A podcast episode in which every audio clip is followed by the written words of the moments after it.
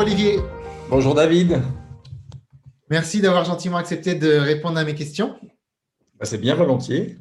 Alors Olivier Claire, vous êtes écrivain, conférencier et formateur, spécialisé dans la spiritualité et le développement personnel. Vous avez traduit une centaine de livres d'auteurs renommés. parmi eux, il y a Don Miguel Ruiz, Deepak Chopra, Neil Donald Walsh, euh, Greg Braden, euh, Byron Katie, etc. Vous avez écrit vous-même une vingtaine de livres. Euh, ça peut être des essais, des livres de développement personnel de spiritualité et des ouvrages pour enfants. D'ailleurs, il y en a un que j'avais acheté à ma, fille il y a quelques temps déjà. Le fameux Tu es comme tu es avec l'histoire de Pompon. Euh, elle avait beaucoup aimé d'ailleurs. C'était vraiment un, bel ouvrage qu'on peut offrir aux enfants. Euh, je crois qu'elle avait 4 ou 5 ans quand je lui ai offert. Ah, mais il a, il a un succès délirant depuis qu'il est sorti. Il en est à sa huitième réimpression en deux ans. Pour moi, c'est du, du jamais vu. Surtout qu'on ne trouve pas des livres pour enfants, euh, enfin, en tout cas aussi clairement à dimension spirituelle, ce n'est pas, si, pas si commun. Et donc, celui-ci est vraiment, euh, est vraiment adapté justement pour la, pour la confiance de l'enfant, qui est, pas, qui, est pas, qui est quelque chose d'important. Donc, euh, donc, voilà. Au passage, il y aura un troisième, un troisième tome des histoires de Pompon qui sortira cet été. En août, je crois, ouais, j'avais lu ça. Super. Euh, bon, il y a pour les petits-enfants et pour les grands-enfants aussi, hein, que nous sommes tous. Oui. Puisque votre dernier livre, à ma connaissance, s'intitule Lettre à ma prochaine incarnation. Euh, lettres au pluriel, puisqu'il rassemble 14 lettres sur euh, notamment le sens de la vie qu'on va aborder dans la première question. exactement. Les parents, le choix, le libre arbitre, la nature, le couple, la gratitude. Bref, beaucoup de, beaucoup de, beaucoup de sujets euh, dans ce, dans ce livre que je n'ai pas encore lu, mais que je lirai certainement prochainement. Olivier, est-ce qu'il y a quelque chose à ajouter? Non, non, non, ça me paraît, ça me paraît très bien. Bon, bah, super. Bah, alors, dans ce cas-là, on peut passer euh, aux fameuses questions. Et pour la première? Eh Oui, on est prêt. Olivier, la vie a-t-elle un sens? Ah, ça c'est. Je suis très content de cette question parce que la question du sens de la vie est une question qui m'a obsédé depuis très très jeune. Voilà. Euh, je pense que j'avais 15-16 ans, j'étais né dans l'église catholique, on m'avait donné une certaine vision de ce qu'était la, la, vie et de son sens et de sa finalité avec laquelle très rapidement, j'ai plus du tout été d'accord. J'ai trouvé ça incohérent, simpliste, absurde, etc. Et donc, je me suis, je me suis mis à chercher donc la, la, la, quête, la recherche du, du sens ou d'un sens à la vie a occupé une, une, grande partie de ma vie. C'était déterminant pour moi. J'aurais eu beaucoup de mal à vivre dans un monde qui me serait paru absurde. Et, je pense qu'on vit aujourd'hui une grande crise de sens. Donc pour moi, la, réponse brute de décoffrage comme ça, c'est oui, euh, la vie a un sens, euh, euh, ma vie a un sens, nos vies ont un sens. mais je pense que ce sens, bien sûr que moi, il s'est nourri de beaucoup de choses que j'ai lues, mais beaucoup plus de ce que j'ai expérimenté parce qu'à un moment dans ma vie, euh, ça m'a plus suffi d'avoir les réponses des autres, même si ces autres étaient des grands prophètes, des grands initiés, des êtres euh, illuminés, etc. Je pense que sur tout ce qui est l'essentiel, on a besoin de trouver ses propres réponses. Et il y a des chemins pour ça, des chemins nombreux. Euh, l'un d'entre eux, d'ailleurs, que je mentionne en passant parce que je le trouve assez remarquable, c'est l'astrologie. il y a une dimension en astrologie qu'on appelle l'axe des, nœuds lunaires. Euh, qui, indique vraiment pour moi ce qu'est la, comment dire, la direction générale d'une vie, d'une incarnation. Et c'est assez bluffant de le découvrir pour soi, pour les autres. Et, mentale ou l'astrologie euh, Il y a plusieurs astrologies, je crois, non? En fait, on trouve, la, euh, on trouve ces, ces, nœuds lunaires aussi bien dans l'astrologie indienne en Inde, euh, on la trouve en Chine où on parle de la, tête et de la queue du dragon, c'est une jolie image. Elle, existe aussi chez nous dans ce qu'on appelle l'astrologie karmique parce que euh, une des façons de lire justement ça, c'est de voir dans le nœud sud, on dira l'incarnation passée ou en tout cas d'où on vient pour ceux qui ne croient pas à la réincarnation. En tout cas, c'est l'empreinte de départ avec laquelle ils sont venus au monde. S'ils ont envie d'attribuer ça à l'ADN, à la génétique, au transgénérationnel, il n'y a aucun souci. Et puis le nœud nord étant, euh, on va dire, ce vers quoi on se dirige, les leçons que notre âme est venue apprendre. Donc, en tout cas, à titre personnel, je trouve qu'il y, a un sens qui se dégage de manière assez passionnante d'une bonne, d'une vraie bonne lecture euh, euh, astrologique. Puis après, il y a, il y a des ouvrages exceptionnels euh, qui, sont, qui sont très, très inspirants sur la façon de, donner et de découvrir un sens aussi bien. Pas trop de teasing sur la dernière, sur la dernière question sur les, sur les ouvrages euh, ah, non, mais le problème, c'est que moi, j'aurais pu être bibliothérapeute. J'ai dû lire, je ne sais pas, entre 8 et 10 000 livres. Euh, je, pourrais en, citer à l'appel qu'on n'aurait on aurait toujours pas, euh, pas épuisé. Non, mais par exemple, sur le question, la question du sens de la vie, il y a par exemple l'Odyssée de l'univers, qui est un tout petit livre en anglais, 120 pages, qui est un exploit absolu. 120 pages pour raconter 14 milliards d'années du cosmos. Et arriver à synthétiser comme ça, avec tant de talent, de simplicité et de, beauté, et raconter l'histoire de l'univers sur une telle durée, je trouve que c'est un exploit absolu, paru chez, chez Trey Daniel sous la plume de Brian, euh, Brian et euh, Marie-Evelyn euh, Tucker, juste extraordinaire. Il y en a un autre aussi qui est, est magnifique, qui qui est, en cours de traduction en français, mais ça prendra longtemps, c'est un gros livre, qui s'appelle Sex, Ecology and Spirituality. Euh, sexe, écologie, spiritualité, c'est pas difficile, c'est pratiquement la même chose en français, de Ken Wilber. Et Ken Wilber, qui a aussi écrit une brève histoire de tout, euh, est un auteur considéré bah, aujourd'hui comme l'Einstein de la conscience. Et il a une façon de révéler l'aventure euh, humaine dans, dans, ces deux livres qui est pour moi vertigineuse, claire, limpide, brillante, absolument passionnante. Voilà, donc pour situer, alors, si je reviens à votre question, la vie a-t-elle un sens pour moi? Oui, trois fois oui, mais ce sens, on ne peut pas juste aller le piocher dans la Bible, les Upanishads ou, le, Coran. C'est quelque chose qu'il faut, qu'il faut expérimenter, qu'il faut, avec lequel il faut même jouer. Hein. Dans les lettres à ma prochaine incarnation, je parle du pari du sens. Qu'est-ce qui se passe si je fais le, le pari que ma vie a un sens? Comment je la vis à partir de demain? Par rapport à quand je la vis, quand, quand j'ai décidé qu'elle était absurde et que quand c'était fini, c'était fini. Très bien. Eh bien, euh, laissons chacun l'expérimenter dans ce cas-là et voir ce qu'il en tire. C'est ce que je recommande. Moi, je suis un grand expérimentateur devant l'éternel. J'ai tout voulu vérifier sur moi, euh, aussi bien l'alimentation, les types de médecine, les outils de développement personnel, les euh, philosophies spirituelles, parce que euh, je pense que la seule richesse qu'on garde, c'est ce qu'on a vécu, ce qu'on a incarné soi-même. Ça va, vous en, vous en êtes bien sorti euh, au niveau expérimentation, j'ai l'impression. Pour l'instant, vous tenez debout. Ah, on, perd quelques plumes, on se brûle un peu le bout des ailes, mais ça fait partie du jeu. Et globalement, je suis très, très reconnaissant du parcours qui m'a été donné de faire. Super. Merci Olivier pour cette réponse à la première question. Passons maintenant à la deuxième question. Dieu pour vous, c'est Pardon? Dieu pour vous, c'est? Ah, ah ben Dieu.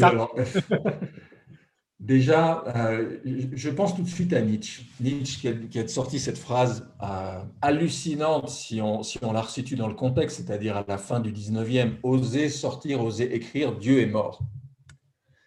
Mais en réalité, je pense qu'il a rendu un immense service à l'humanité en, sortant ça, parce que quand il dit Dieu est mort, il dit quoi Pour moi, il dit bah, le, Dieu, le vieillard à barbe blanche avec son petit carnet dans les nuages en train de noter tous nos péchés, ce Dieu-là, il est mort, mort et enterré, et, grand bien nous fasse. Et je pense que c'est la mort de ce Dieu-là, de cette image figée, ridicule, anthropomorphe, qui a permis, dans le siècle qui a suivi, ou les 120 ans qui ont suivi, si vous voulez, l'émergence d'une redéfinition complète du divin.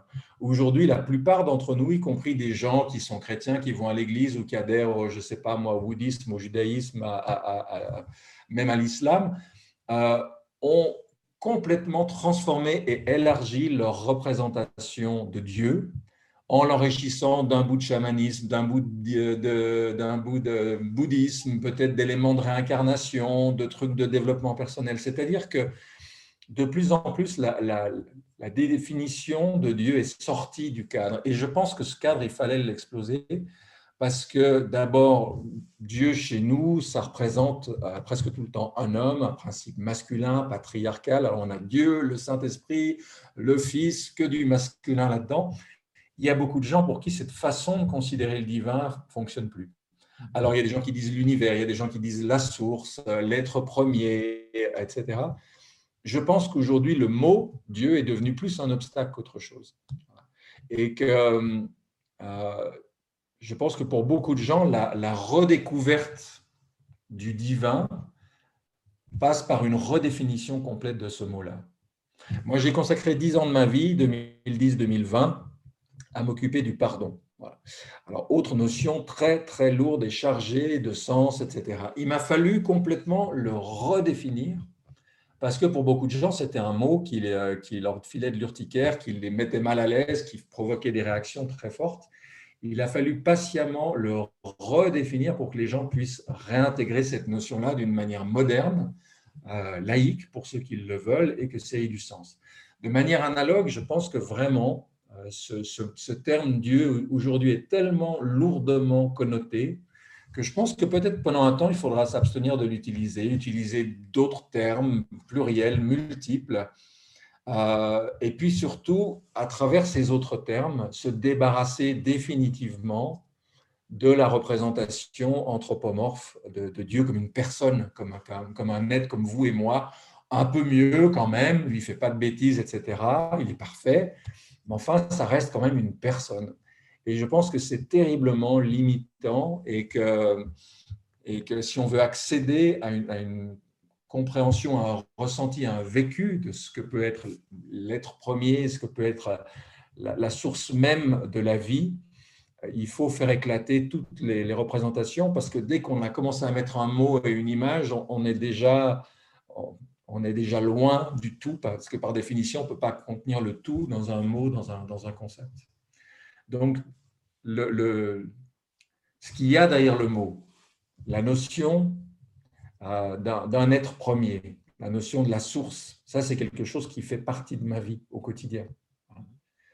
Euh, c'est une conviction pour moi que ce monde, cet univers, ce cosmos, hein, j'aime bien rappeler cosmos, même origine que cosmétique. Hein. les Grecs l'ont appelé comme ça parce qu'ils le trouvaient beau et que la beauté, comme l'a si bien dit Tagore notamment, est peut-être la, la, plus la plus extraordinaire signature de la présence du divin dans ce monde parce qu'elle est inutile, elle est gratuite, elle est, elle est en plus. Le marketing, cosmétique, euh, le marketing cosmétique devrait peut-être euh, s'inspirer de, de remettre euh, au goût du jour peut-être l'étymologie du terme. Ça pourrait, être, ça pourrait être sympathique, ça pourrait vendre peut-être un peu plus du coup. Ça deviendra un marketing cosmique pour le coup. marketing cosmique. Donc pour moi, voilà, la, dimension divine, elle, est, elle, est, évidente, elle est partout, elle est, elle est dans la beauté de la nature, elle est dans la beauté d'un regard. Elle est, euh, il y a, pour moi, la vie, et en particulier la nature, est une source d'émerveillement quotidienne, permanent, et, plus les années passent, plus je suis émerveillé. Et je suis touché d'ailleurs de voir que certains de nos grands scientifiques, hein, qui ont peut-être été euh, très loin de considérations religieuses ou même spirituelles dans leurs jeunes années, bah, à 70, 80 ans, arriver au bout d'une carrière scientifique euh, dans l'astronomie ou, dans euh, la biologie ou dans d'autres choses, bah, finissent par être tellement bouleversés, émerveillés, touchés par, euh, par ce qu'ils ont découvert, ce qu'ils ont vu, que leurs propos se teintent soit légèrement, soit ostensiblement de spiritualité, parce que je pense que c'est inévitable. Je crois que Pasteur avait dit un peu de science éloigne de Dieu, beaucoup, de beaucoup y ramène. je ne sais pas si c'est lui ou d'autres, parce qu'il y a des citations qu'on trouve prêtées un peu à tout le monde. Pas grave, l'important c'est la citation.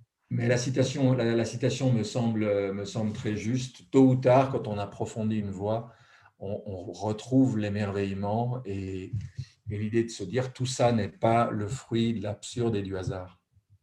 Et ce, cet être premier, euh, il est à l'extérieur de vous, à l'intérieur de vous, les deux?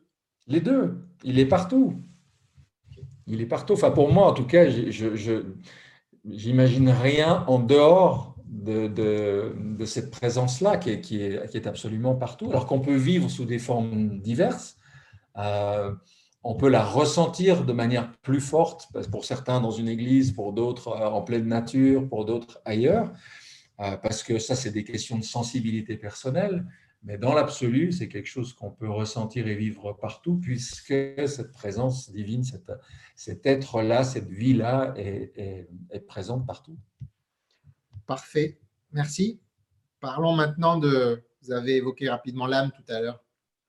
Parlons de son cheminement un petit peu dans la troisième question. Après la mort, stop ou encore?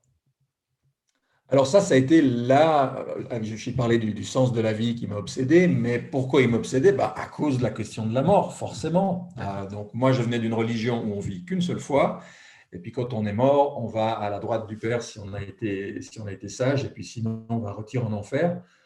Pour moi, c'était complètement absurde, ça n'avait aucun sens. Euh, c'était vraiment prendre Dieu pour un imbécile, pour le coup.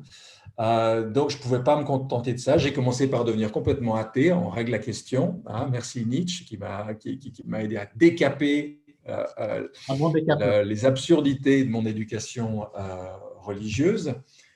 Et puis derrière, je me suis dit, mais sur une question aussi fondamentale que ça, je ne peux pas me contenter de croire. Donc, comment faire pour savoir? Mhm. Parce que mine de rien, il n'y a pas grand monde qui est revenu. Et puis moi, c'est des questions que je me pose dans les années 70. Et je peux vous dire qu'à l'époque, des livres sur les NDE, expérience de mort imminente, tout ça, on n'en trouvait pratiquement aucun. Aujourd'hui, il y a des milliers, peut-être même des dizaines de milliers de témoignages. Euh, donc, on a une, masse d'informations de première main. moi, je connais des gens euh, euh, personnellement qui ont vécu des NDE, donc ce n'est pas juste des livres, etc. donc, voilà, comment faire? Et euh, pour moi, la réponse, elle est venue d'un livre qui me faisait découvrir ce qu'on appelait le voyage astral à l'époque, qu'on appelle plutôt sortie hors corps aujourd'hui. Euh.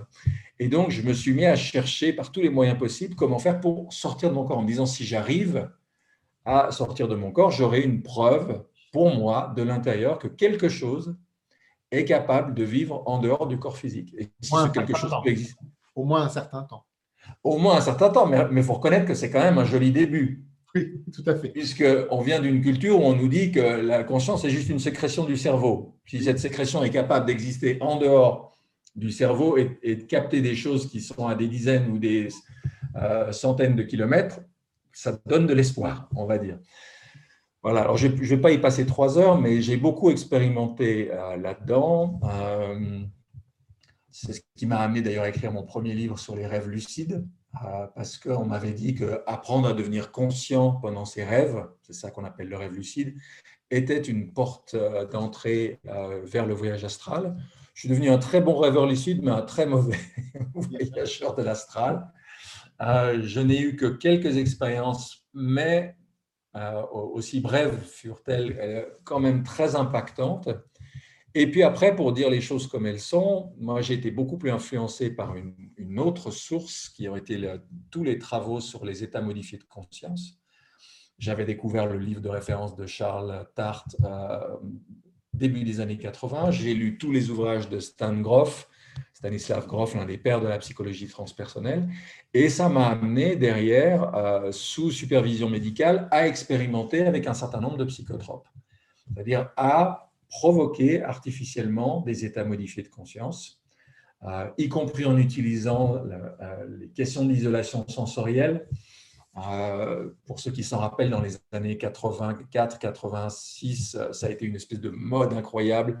Des centres se sont ouverts dans, dans le monde entier où on, avait ces caissons où on flotte dans de l'eau à température du corps, dans le noir, sans bruit, donc en isolation sensorielle. Euh, un outil d'exploration de la conscience assez fascinant.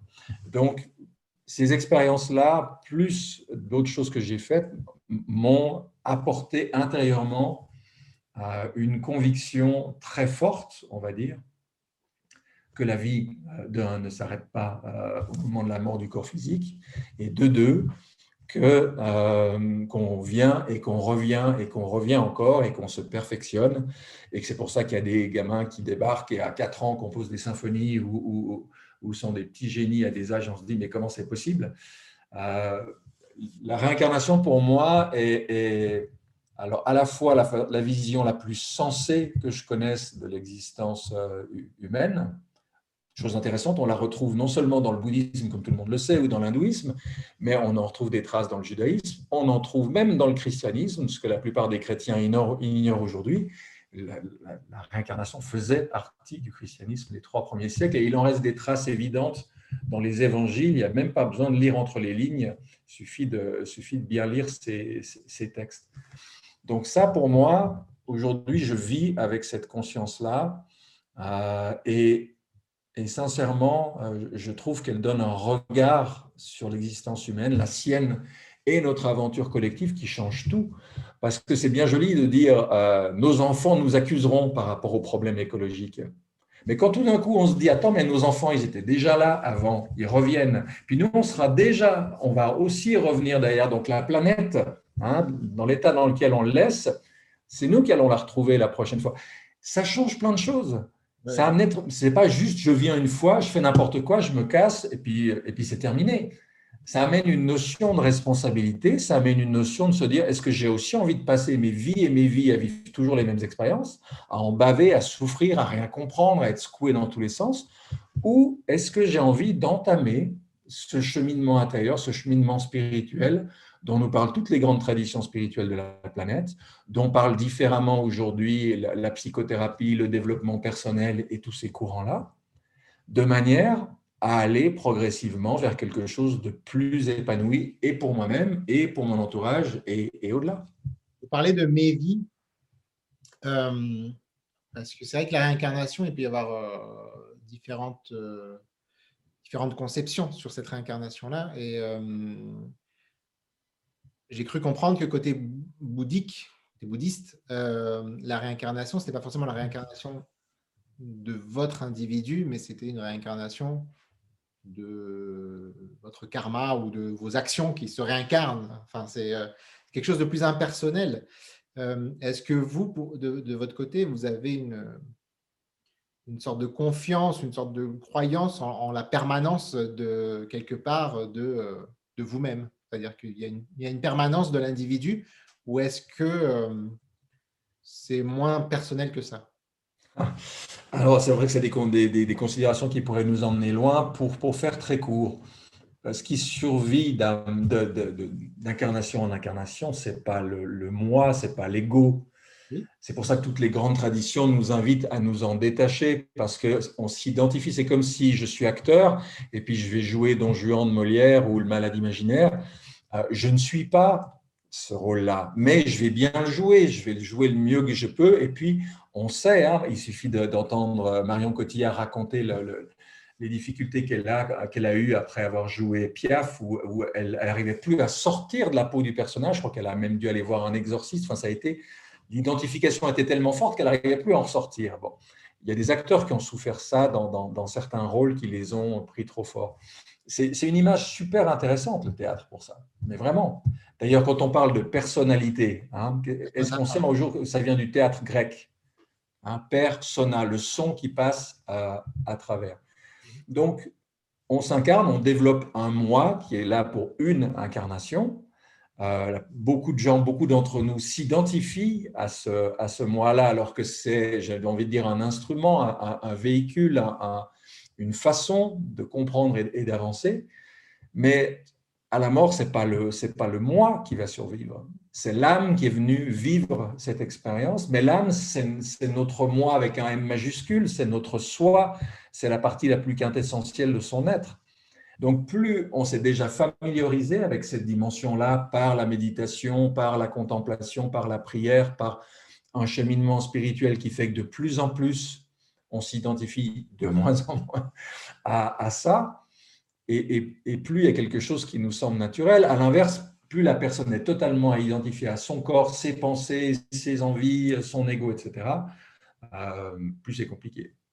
C'est vrai que vous parlez quand même, vous maintenez quand même le, un grand moi. Vous différenciez un petit moi d'un grand moi et une âme qui serait malgré tout votre âme qui ne serait pas votre petit moi, mais qui serait votre grand moi quelque part. Et là, il, peut y avoir des différences avec certaines conceptions où euh, euh, l'âme, le soi, n'est pas un soi euh, personnel, mais c'est le grand soi, le grand soi qui s'incarne en un petit moi. Oui, alors, euh, vous savez, moi, j'ai lu une quantité hallucinante de bouquins là-dessus parce que ça me passionne et, que je suis un gros lecteur. Puis ça m'a vraiment intéressé de savoir comment est-ce qu'on pense dans le bouddhisme, dans le bouddhisme tibétain, dans le chamanisme, dans l'hindouisme. Et effectivement, on trouve toutes sortes de, de, nuances jusqu'aux réincarnations animales. Si vous voulez lire un, un livre désopilant, lisez Maudit Karma un roman d'un Allemand, c'est à mourir de rire et c'est très drôle et c'est très bien fait. Euh, et c'est pour ça que j'en reviens à l'expérience personnelle. À un moment, euh, on, va lire plein de théories, on va choisir laquelle, pourquoi, comment? Euh, à l'inverse, plus on chemine intérieurement, plus quelque chose en nous se transforme, moins il y a cette identification à un ego. Et moi, j'ai envie de vous dire, aujourd'hui, à, l'aube de la soixantaine, que j'aurai à la fin de l'année, euh, je me rends compte que l'importance de la survie individuelle a beaucoup, beaucoup, beaucoup diminué en, moi. J'ai tellement la conviction que la vie, avec un V majuscule, est éternelle. Que de toute façon, je ne sais pas sous quelle forme ce qui est en moi va survivre, mais c'est évident pour moi que quelque chose survit d'une certaine façon. Et franchement, ça me suffit amplement. Parfait. Ça me va bien. Je pense qu'on a fait le tour de la question. Au moins un petit tour. voilà. Euh, passons aux deux dernières questions qui, en général, sont plus courtes, mais avec vous, je sens que la dernière question va être plus longue. Euh, passons à l'avant-dernière dans ce cas-là. Déjà, la quatrième. Un personnage spirituel qui vous a marqué. Hmm. Alors, je, dirais que celui qui a eu l'importance la plus profonde pour moi, et pas celui que les gens pensent, puisque les gens m'associent souvent à Miguel Ruiz, dont j'ai traduit, fait connaître les livres en français avec Maud Séjournant. Euh, mais euh, Miguel est intervenu tardivement dans ma vie, j'avais déjà 37-38 ans. Euh, l'auteur qui m'a le plus influencé, c'est ce maître spirituel d'origine bulgare qui s'appelle Omram Mikhail Ivanov qui a d'ailleurs vécu euh, l'essentiel de, sa vie d'adulte en, France. Il était d'origine bulgare, mais il est venu en France et c'est là qu'il a enseigné en français pendant, pendant 49 ans. Et moi qui, qui avais des racines euh, chrétiennes via la, religion catholique, qui ai fait tout un, tour des, spiritualités entre l'âge de 17 et, 23 ans à, à voir ce que les gens pensaient, croyaient ailleurs dans le monde, quand je suis tombé sur ces livres, je me suis dit, ah, je peux revenir à mes racines chrétiennes, mais là, j'ai le droit de penser, là, j'ai le droit de réfléchir. Avant, j'avais l'impression que quand je rentrais dans l'église, il fallait que je laisse mon cerveau à l'entrée, et puis que je rentre et que je crois, et que je ne pose pas de questions. Et si j'en posais, on me répondait que les desseins de Dieu sont insondables. Un peu léger comme réponse. Et là, j'avais tout d'un coup toutes les clés de la symbolique de ces textes sacrés et, tout d'un coup, c'est un univers qui s'ouvrait devant moi. Pour des textes que je connaissais extrêmement bien, pour les avoir entendus euh, euh, commenter de manière assez pauvrette dans les sermons euh, tous les dimanches. Et tout d'un coup, je découvrais un univers, une profondeur, une richesse. Et puis, non seulement il y avait cette dimension chrétienne, mais il y avait un rapport à la nature, aux vivants, aux animaux, au cosmos, etc., qui résonnait très fort en moi. Vous voyez, c'est rigolo, vous ne pouvez pas le voir, mais mon ordi, là, il est posé sur un gros livre comme ça qui est un, recueil des, poésies de Victor Hugo. J'adore Victor Hugo, je suis un fou de, sa poésie. Pourquoi? Parce qu'il y a chez lui ces deux dimensions aussi. Il y a cette dimension complètement mystique, euh, spirituelle, religieuse, appelez-la comme vous voulez, mais en même temps, il a une façon de parler des oiseaux, des araignées, des arbres, de la nature qui est tellement, tellement vivante, touchante, etc. Et, moi, j'ai trouvé ces, deux dimensions-là dans euh, l'enseignement d'Omar Mikhail Ivanov, sans compter que euh, son propre euh, maître spirituel en Bulgarie, Peter Donov, était un compositeur de, génie qui a laissé un répertoire de, de 5 ou 600 chants. Et, moi qui suis pianiste, la, musique est la première grande passion de ma vie. De pouvoir vivre une spiritualité qui avait en plus des chants à quatre voix euh, absolument euh, sublimes, euh, ça m'a également beaucoup touché. Et pour moi, je dirais que j'ai trouvé dans son œuvre vraiment un enseignement, pas des croyances, mais un enseignement, une façon de comprendre le corps humain, la nature, le monde, le cosmos, dans, tous les plans, d'une richesse que, depuis 35 ans passés, je n'ai pas encore fini d'épuiser. De, Alors, juste une petite parenthèse, euh, j'ai écrit un, un, petit conte qui devrait sortir dans une BD d'ici la, la, fin de l'année, qui est le, le conte des trois litchis. Et, je vous la fais très courte, mais j'imagine, euh, dans un pays, on raconte qu'il y a quelque part un litchi sacré et que quiconque trouve cet arbre et en mange le fruit connaîtra vraiment, il touchera à la connaissance et à la félicité, etc. Me rappelle quelque chose. Pardon? Me rappelle quelque chose. Et alors, il y a un premier, un, un, premier personnage qui découvre cet arbre et alors il est trop content, il cueille le litchi, il se le met tout entier dans la bouche et puis, oh, il se chope à la peau du litchi, c'est très rugueux, donc il en a plein la langue. Il dit Mais qu'est-ce que c'est ce truc C'est dégueulasse. Et puis, il manque de se casser une dent sur le, noyau, qui est quand même assez dur, donc il recrache tout. Furax en disant Non, on m'a raconté que des conneries, j'ai perdu tout ce temps à chercher cet arbre, et il s'en va, euh, voilà, Furax. Puis un deuxième personnage arrive un jour et découvre à son tour ce fameux litchi sacré. Alors lui aussi euh, cueille un litchi et le met aussi tout entier dans sa bouche. Mais lui, il s'est tellement convaincu depuis des années et des années que ce litchi était merveilleux que il, se force de se dire, ben si, quand même, la peau, c'est pas mal, et puis quand même, le noyau, il faut bien le mâcher, etc. Il, il s'auto-conditionne à croire que tout est absolument délicieux dans ce litchi. Il repart un peu faux un peu déçu, mais sans vraiment oser le dire. et enfin, un troisième personnage arrive. Je, les vois, je, vois ressortir les types euh, par rapport, à la, par rapport au lien avec la religion, mais je vous laisse finir. Voilà. Et arrive finalement un troisième personnage qui lui aussi a cherché toute sa vie, trouve le litchi sacré, cueille religieusement un litchi. Et là, qu'est-ce qu'il fait? Il enlève délicatement la peau. Et puis ensuite, il se régale avec le jus, avec la, chair absolument parfumée et délicieuse de ce fruit. Et puis ensuite, il emporte dans sa poche le noyau pour le ramener chez lui et venir le semer dans son jardin et pouvoir y développer un autre arbre et d'autres fruits. Et j'ai inventé ce petit conte, j'ai inventé cette histoire pour illustrer les, trois façons euh, assez classiques qu'on voit les gens aborder un enseignement spirituel. Il y a ceux qui prennent euh, tout, et puis dès qu'ils tombent sur un os, ils disent tout ça que c'est que des conneries, donc ils rejettent tout en bloc.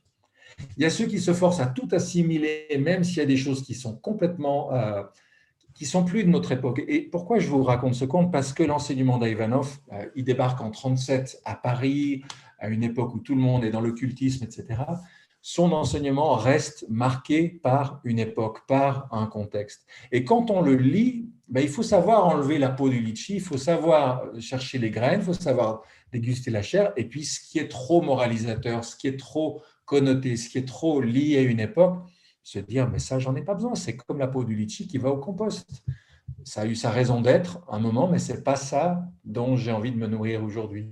Et malheureusement, cette, capacité à faire ce distinguo, je trouve qu'elle n'est pas assez répandue et qu'on trouve plus de gens qui rejettent tout en bloc ou qui avalent tout que de gens qui sont capables d'un vrai discernement en abordant un enseignement spirituel quel qu'il soit. Ou des gens qui passent euh, du premier au deuxième litchi inversement et qui, qui naviguent entre les deux sans, sans prendre le enfin, sans que ce soit le troisième du coup. Euh, ben oui, parce que le troisième amène une notion de responsabilité personnelle. C'est qu'est-ce que je prends, qu'est-ce que je ne prends pas, et puis qu'est-ce qui me convient à moi, et qu'est-ce qui me convient à moi aujourd'hui, en 2021, pas il y a 10 ans, pas dans 10 ans. C'est, ça, ça, nous engage personnellement. C'est, insécurisant le troisième, la troisième fois. Donc c'est, moins. Oui, mais en même temps, euh, je dis toujours, il y a, le terme confort spirituel n'existe pas, c'est un oxymore. Voilà. La voie spirituelle, ce n'est pas une voie confortable, c'est une voie responsabilisante, c'est une voie d'engagement. Et si on cherche le confort, il vaut mieux le chercher ailleurs.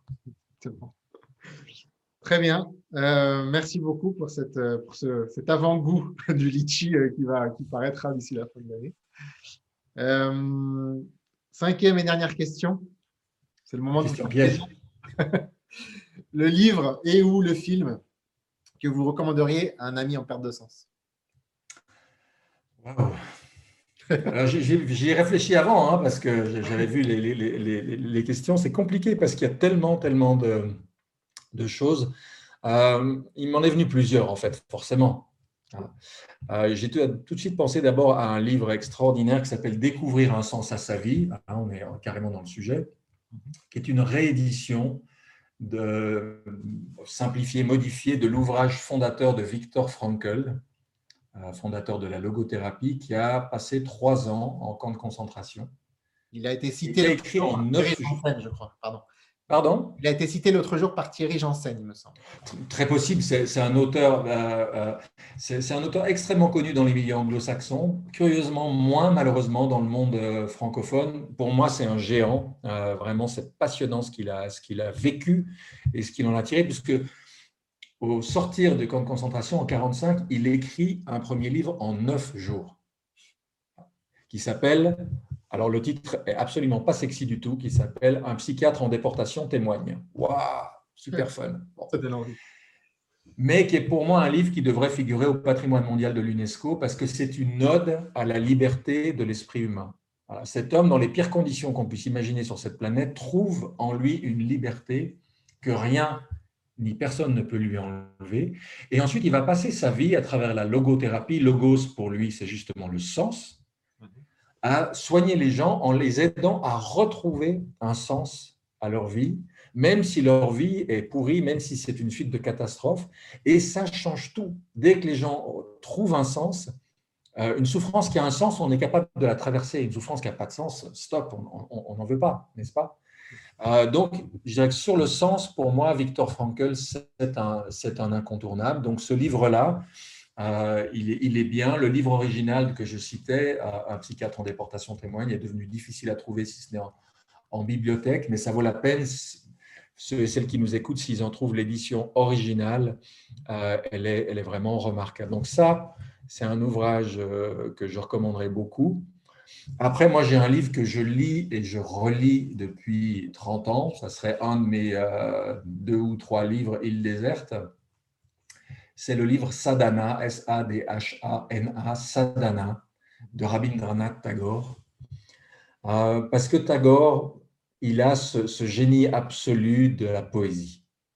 Tagore est incapable d'écrire un essai philosophique, une pièce de théâtre ou quoi que ce soit sans que ça soit beau, sans que ça soit poétique. Tout ce qu'il a écrit, tout ce qu'il nous a laissé est, est empreint d'une qualité euh, qui ressort même dans les traductions. A des choses qu'il a écrites directement en, anglais, il était bengali, euh, mais c'est d'une beauté, ce qui fait que je peux le lire et le relire et le relire. Et non seulement il y est question de sens, mais justement il y a aussi cette dimension du beau. Et, et pour moi, euh, plus, plus ça va, plus je me dis on ne peut pas séparer la question du sens de la question de la beauté. Euh, ce qui me fait tout de suite penser à François Cheng aussi par la même occasion, bien sûr. Hein, euh, c'est pas, pas, aussi, pardon, hein, c'est pas Einstein qui, qui disait qu'une équation, pour qu'elle soit vraie, il fallait qu'elle soit belle. Oui, bien sûr. Et d'ailleurs, quand les gens l'ont critiqué, sa formule E, e égale mc carré, avant, je crois qu'il a fallu deux ou trois ans avant qu'une certaine expérience scientifique puisse être menée et la confirmer.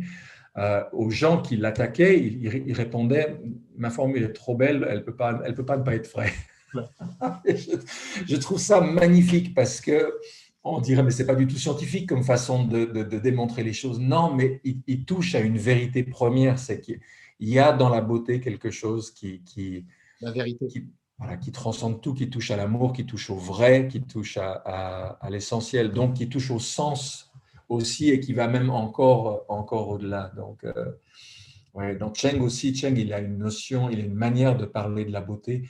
L'année dernière, il était sur le plateau de, de la grande librairie et euh, franchement, on peut faire un livre, on peut faire un livret pratiquement sans changer une virgule ou un mot, simplement en prenant verbatim ce qu'il a dit ce soir-là, notamment en parlant de, de, la beauté.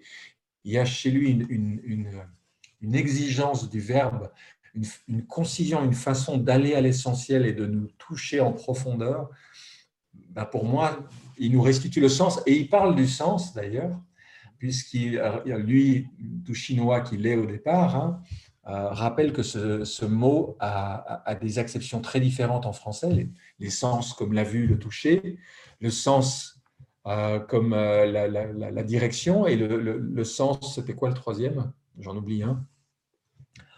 Euh, oui, dans, la signification. Et, euh, il a des mots là-dessus euh, qui sont extrêmement touchants, extrêmement poignants. Ceux qui peuvent revoir cette émission en ligne, regardez-la. Je pense qu'elle est facilement accessible. Il me semble l'avoir vu passer ces derniers jours. je pense que je pense qu'elle est facile à, facile à trouver, effectivement. Oui, moi j'ai même une amie qui, avait carrément retranscrit au clavier tout ce ah qu'il avait dit.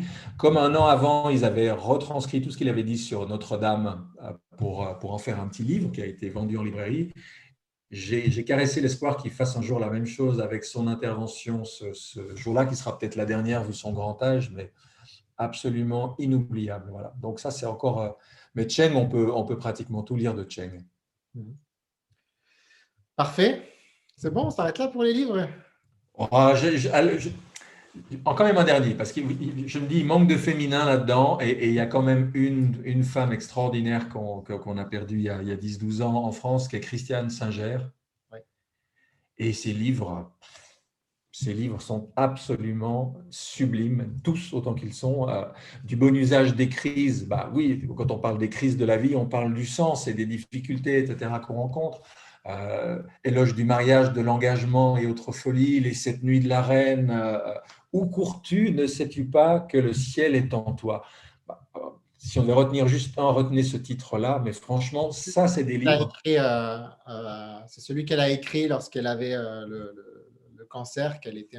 Non, ça, c'est le dernier fragment d'un long voyage qu'elle a écrit durant les, six derniers mois de sa, de, sa vie mais tout chez elle est passé par le feu de l'expérience personnelle. Ce n'est pas des discours désincarnés, jolis, etc on sent une femme qui a pris tout de la vie, qui a vécu cette vie de, mère, d'enseignante, d'écrivaine, etc., et qui nous restitue des lettres de feu dans chacun de ses livres. Et ça, je pense aussi, selon la sensibilité des gens, c'est des, lectures qu'on peut vraiment, vraiment recommander pour, euh, pour souffler sur les braises du sens. Parfait, bien, finissons sur cette note féminine. Voilà. Merci beaucoup, Olivier, pour, euh, pour toutes ces belles réponses. Avec joie, je n'ai pas regardé l'heure, j'ai dû déborder la, la, demi-heure. Mais... Il n'y avait pas d'obligation particulière. On dit au revoir aux auditeurs et euh, je vous dis à, très bientôt, j'espère. Merci et, et, bonne continuation pour cette belle initiative qu'est cette chaîne. Merci beaucoup, Olivier. Merci, au revoir. Avec joie, au revoir.